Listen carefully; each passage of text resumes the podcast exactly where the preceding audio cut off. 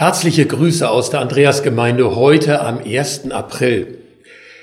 Ich habe hier unser Abendmahlsgeschirr aufgebaut, denn unsere heutige Tageslese erzählt von der Einsetzung des Abendmahls durch Jesus. Ihr könnt sie nachlesen in Markus 14, Vers 17 bis 26. Es ist ja kein Geheimnis, bei uns werden die beiden Abendmahlsfeiern am Palmsonntag und am Gründonnerstag ausfallen müssen. Schade. Aber im Moment setzt ja vieles aus. Anderes kommt stattdessen hinzu. Geht's euch auch so? Durch die Ausnahmesituation erlebe ich manches irgendwie intensiver zum Beispiel draußen die sich entwickelnde Natur im beginnenden Frühling. Oder ich habe festgestellt, ich höre mehr den Gesang der Vögel. Der hat schon angefangen.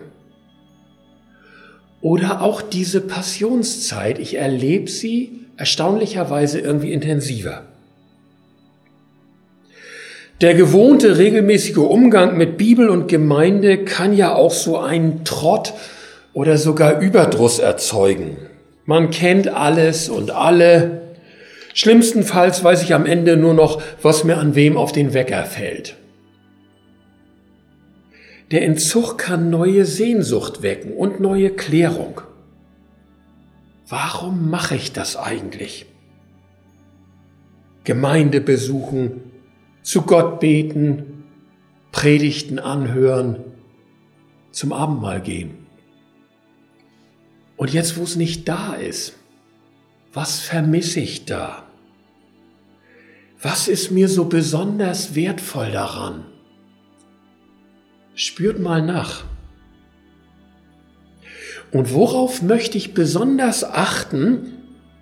Wofür werde ich besonders dankbar sein, wenn die Gottesdienste und Abendmale nach Corona wieder losgehen?